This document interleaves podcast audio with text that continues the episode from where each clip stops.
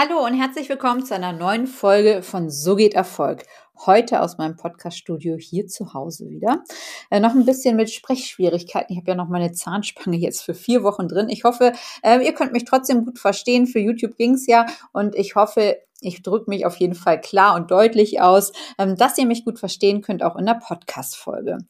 Heute geht es in der Folge viel gewünscht um das Thema Pik und Kloppenburg Insolvenz. Was ist da überhaupt passiert? Warum kam es jetzt zur Insolvenz? Und äh, ich bringe nochmal meine Themen mit ein, wie auch ihr, wenn ihr sagt, okay, mh, hm, ich habe vielleicht so ähnliche Tendenzen, wie es bei Pick und Kloppenburg war, was ihr auch vielleicht für euer Unternehmen mitnehmen könnt, wie man sowas dann auch verhindern kann. Und das möchte ich euch einfach mitgeben in dieser Folge. Aber jetzt schauen wir erstmal rein in den Fall Pick und Kloppenburg. Ist auf jeden Fall, es war eins meiner Lieblingsgeschäfte. Ähm, man muss auch sagen, Pick und Kloppenburg in Hamburg ist davon auch nicht betroffen. Es gibt jetzt zwei, Nord und Süd. Und es ist jetzt erstmal der Händler in Düsseldorf mit betroffen. Ne? Aber muss sagen, es war immer auch mal eins meiner Lieblingsbekleidungshäuser, ähm, wo ich auch noch nicht so viel online geshoppt habe, sondern offline war, wo ich eine Beratung gebraucht habe. Da bin ich schon häufig immer zu Pik in Kloppenburg. Nach Hamburg war immer erste Anlaufstelle für uns, eigentlich schon seitdem ich klein gewesen bin. So, und nun geht eigentlich der größte deutsche Modehersteller in die Insolvenz. Aber warum? Um sich halt neu aufzustellen. Und interessanterweise möchte Pig Kloppenburg dafür keine Läden schließen, sondern will sein Online-Shop abspecken. Aha, finde ich schon mal interessant, was da in der Zeitung stand. Und Freitag hat äh, Pek und Kloppenburg angekündigt, ein Schutzschirmverfahren zu beantragen. Das heißt auch übersetzt, ja, der Betrieb läuft erstmal weiter, das Unternehmen aber stellt sich unter Aufsicht von einem externen Verwalter und soll da halt umfassend restrukturiert werden. So. Und das finde ich immer wieder äh, sehr, sehr spannend. Ja, äh, es zahlt natürlich wieder der Steuerzahler. Ne? Und äh, klar, die 6800 Beschäftigten sollten weiterarbeiten. Aber was ist da eigentlich alles schiefgelaufen? Ne? Oder warum ist das überhaupt so weit gekommen? Warum ist es überhaupt so weit gekommen? Natürlich, die sagen ja, okay, die Mitte steht unter Druck. Äh, man sieht es ja auch bei Galeria Kaufhof, die haben innerhalb von zwei Jahren, nee, das zweite Mal innerhalb von drei Jahren sogar ein Insolvenzverfahren jetzt beantragt und mussten Dutzende Kaufhäuser schließen. Ja, aber die haben auch diverse Verfehlungen gemacht. Die sind überhaupt nicht flexibel.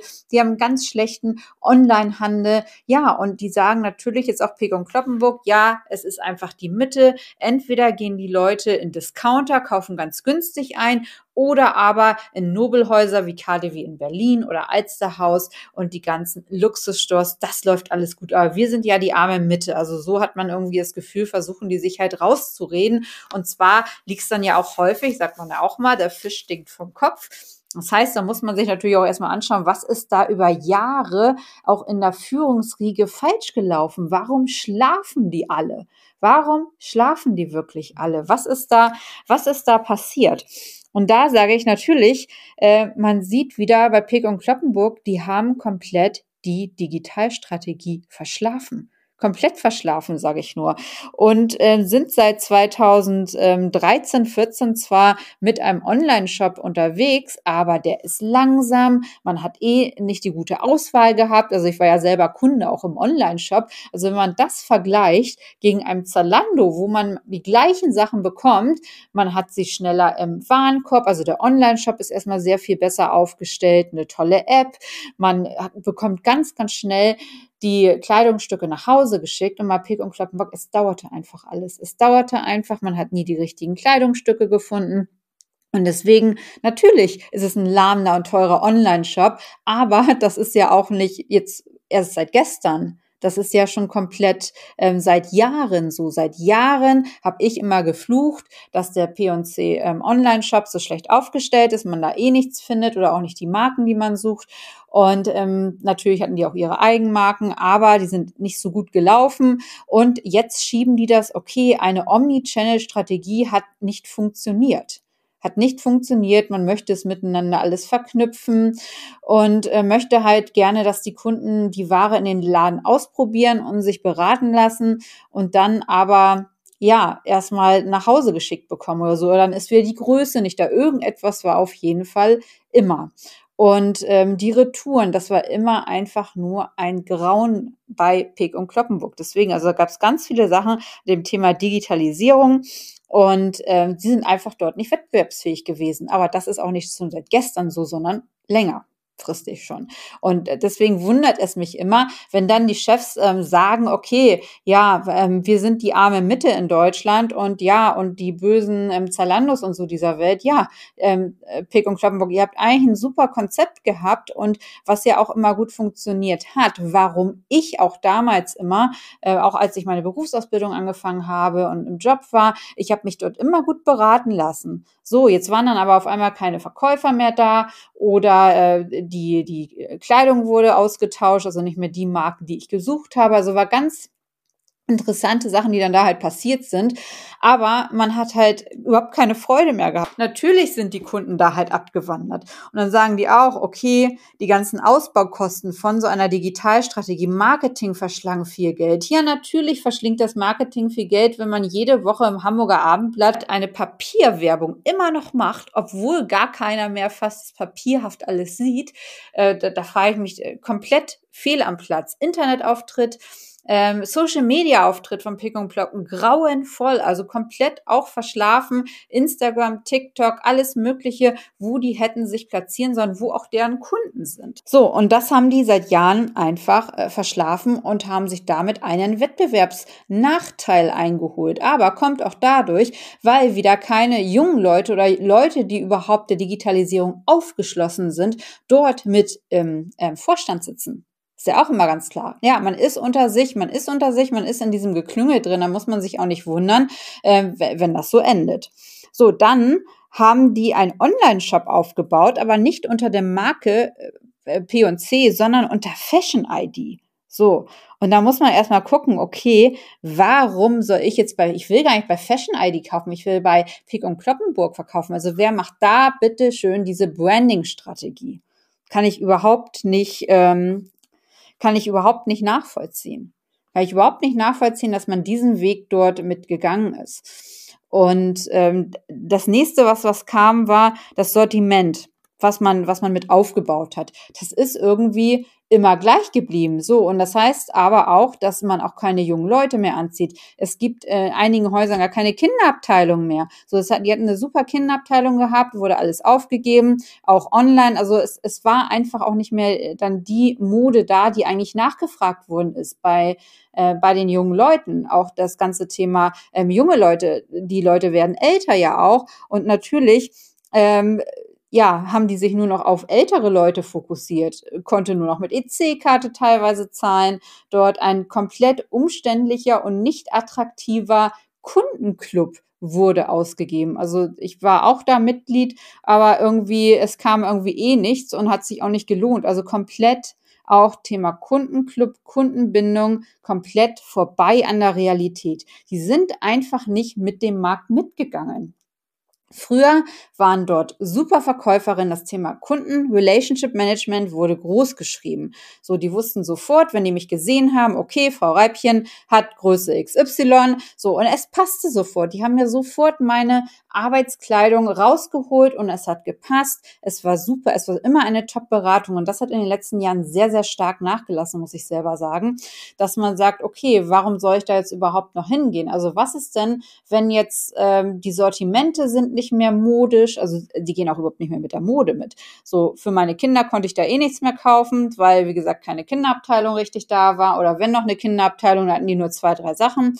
Ähm, dann die Beratung, also da haben die eher lieber mit sich selbst gesprochen und es war einfach komplett umständlich. Oder wenn ich dann was gekauft habe, dann gab es einen ganz umständlichen Prozess, wo dann irgendwie Schilder abgerissen worden sind. Dann wurde die Ware mir schon zur äh, Kasse gebracht und ich musste mit den Schildern dann irgendwie nach unten gehen, so halbwegs. Und da hat dann der Verkäufer, irgendein Verkäufer, der mir gar nicht geholfen hat, sein Kringel drauf gemacht, damit er wahrscheinlich Provision kriegt oder so. Also das war, das war dann jetzt Pek und Kloppenburg heute. Und wie gesagt, früher, die hatten ein so tolles Kundenmanagement, ähm, war immer begeistert davon. Aber wie gesagt, in den letzten Jahren hat es mich da dann auch nicht mehr hingezogen, einfach aufgrund dessen, die Kollektion war nicht mehr aktuell, also komplett äh, sage ich, vorbei produziert an dem, was der Kunde nachgefragt hat. So. Und äh, man kann sich ja nicht, man kann sich natürlich schon noch auf nur ältere äh, Kundschaft fokussieren, aber man verliert damit eine ganz äh, immense, äh, kaufkräftige Generation. Und das finde ich halt immer so schade, dass man das komplett außer Acht gelassen hat. Also ich wurde zum Schluss, wenn ich jetzt auch zu Pick und Kloppenburg reingehe, ich wurde gar nicht mehr beachtet. Ich wurde überhaupt nicht mehr beachtet von den Verkäufern, von allem. Das war früher komplett anders gewesen, wo man halt begrüßt worden ist. Also hatte man halt wirklich einen Service gehabt. Der Servicegedanke war einfach, war einfach da. Und ähm, ja, und da muss man auch einfach, äh, muss man auch einfach schauen, dass man da halt dieses Markenzeichen halt mit aufbaut. Also warum ist man zu Pek und Kloppenburg gegangen und zum Beispiel damals nicht zu Kaufhof oder Karstadt, weil man die bessere Beratung gehabt hat, weil man vielleicht nochmal qualitativ hochwertigere Kleidung bekommen hat. So, und wenn es das aber alles nicht mehr gibt, dann werden auf einmal ähm, Sortimente rausgenommen, dann werden die guten, ähm, die guten Berater ausgetauscht. Da kam ganz, ganz viel zusammen. Und das einzige Motto, was ich da immer hatte und was ich auch gesagt gesagt habe, das ist super wichtig. Äh, Clients First wurde überhaupt nicht mehr beachtet. Und da denke ich, okay, das ist ja eigentlich klar, dass ein Unternehmen so nicht mehr funktioniert. Schaut mal, ich habe keinen guten Online-Auftritt. Ähm, das ist viel zu kompliziert, bis ich da was kaufen kann. Meine Rücksendemöglichkeiten sind bescheiden. Ähm, die Kollektionen, die ich gut finde, also die Mode, die ich auch einfach gut finde, die finde ich überhaupt nicht mehr bei Peek und Kloppenburg. Ähm, dann intern natürlich werden gute Verkäufer einfach ausgewechselt und durch Personal, was nicht wirklich Lust hat zu arbeiten oder zumindest so aussieht, als wenn es keine Lust hat, ersetzt. Ähm, richtig äh, Zahlen, Kreditkartenzahlungen und so war immer ein Thema dort. Äh, kein, gute Kunden, kein gutes Kundenmanagement, auch so Kundenclubkarte und so war, ja, also konnte man vergessen. Also man ist überhaupt nicht mehr in der Zeit gewesen. Und das Ganze online, wenn ich jetzt online was kaufen möchte, ja, warum soll ich dann den Online-Shop von Pick und Kloppenburg noch nutzen?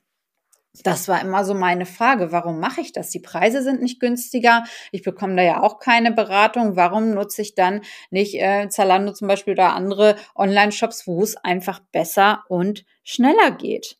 Ne? Und äh, das ganze Thema, was hier jetzt so thematisiert wird, ja, der, der böse Online-Shop und all sowas und das ist alles so teurer geworden. Ich habe auch gesagt, Jungs, seid doch, äh, Jungs und Mädels, seid doch, wo die Kunden, wo einfach die Kunden sind. Ne?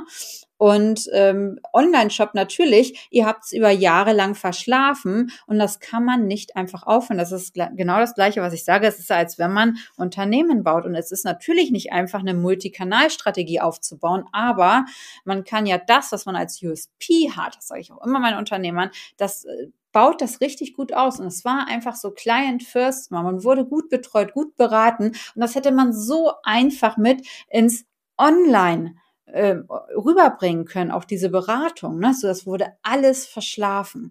Aber da wieder typisch, das ist dann, äh, sage ich mal, wieder typisch, äh, typisch deutsch so halbwegs. Da sitzen wir die Leute, die man nicht umstimmen kann im Vorstand, die wollen an allem festhalten. Es soll auch alles, wie gesagt, jetzt sagen, äh, finde ich auch wieder interessant, dass der, dass der Thomas Freude, der möchte jetzt an allen 67 Häusern von Pek und Kloppenburg festhalten. Was ist denn das wieder für eine, was ist denn das für eine Strategie, wenn die Leute gar nicht mehr dort reingehen? Warum hält man an etwas fest, was überhaupt nicht funktioniert?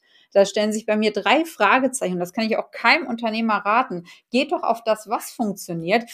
Und auch solche Auftritte auf Instagram, TikTok, den sozialen Medien. Man hat es komplett verschlafen. Und das dauert jetzt einfach eine Zeit, um sich da, äh, um sich da noch zu positionieren. Und vor allen Dingen, wie positioniere ich mich da? Ich muss ja rausstechen aus der Masse, wie jeder Unternehmer auch.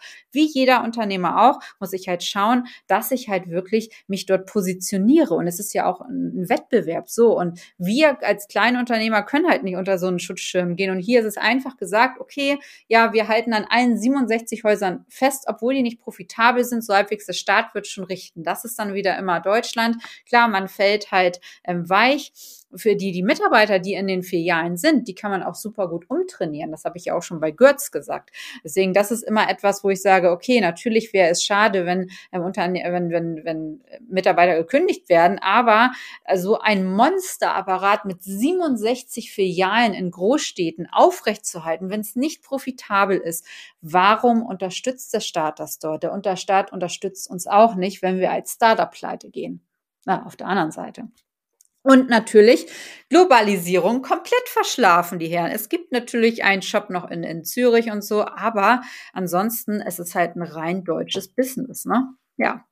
Und da muss man natürlich schauen, äh, warum haben die sich ihren USP nicht zunutze gemacht. Das ist die Story Peg und Kloppenburg. Also ich bin gespannt, wie es weitergeht. Ich werde es auch sehr stark verfolgen. Und jetzt aber nochmal den Schwenk zu Unternehmen, die ihr aufbaut, äh, die ich auch selber für meine Unternehmen mit anwende. Ne? Man, man kann es super gut ableiten. Ne? Zum einen, ihr müsst da sein, wo eure Kunden sind. Wenn ihr ein Offline-Business habt, dann müsst ihr auch da sein, wo die Kunden sind, nämlich offline. Wenn ihr Online-Business habt, dann müsst ihr da sein, wo eure Kunden sind. Deswegen gehe ich auch auf Veranstaltungen, wo genau meine Kunden sind. Ich gehe nicht auf Veranstaltungen, wo ich ja keine Kunden treffe.